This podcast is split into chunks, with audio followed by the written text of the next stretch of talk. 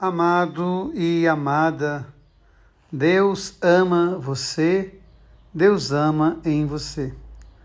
Hoje quero falar um pouquinho sobre gratidão.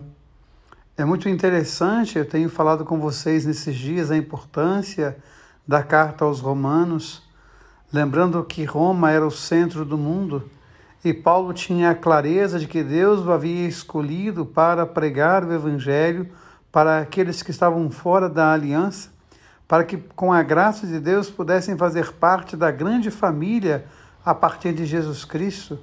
E é bonito como, nesse momento, Paulo, encerrando a sua carta, faz uma grande lista lista de pessoas que foram importantes no ministério dele, na vida dele.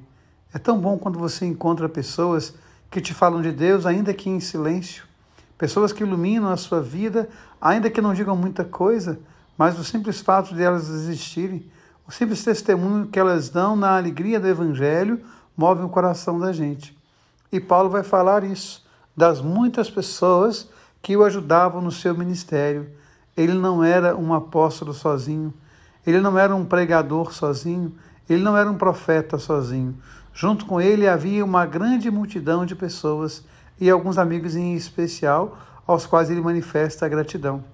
Quero aproveitar e agradecer a todas as pessoas que na minha vida falam de Deus, pessoas que na minha vida são presença doce da graça de Deus.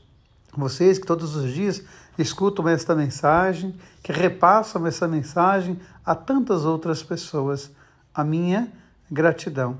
E o Evangelho de Jesus fala da fidelidade da fidelidade a Deus, da fidelidade a si mesmo, da fidelidade ao outro, essa capacidade de amar e manifestar ao outro o amor de Deus e deixar que o amor de Deus se manifeste em cada um de nós.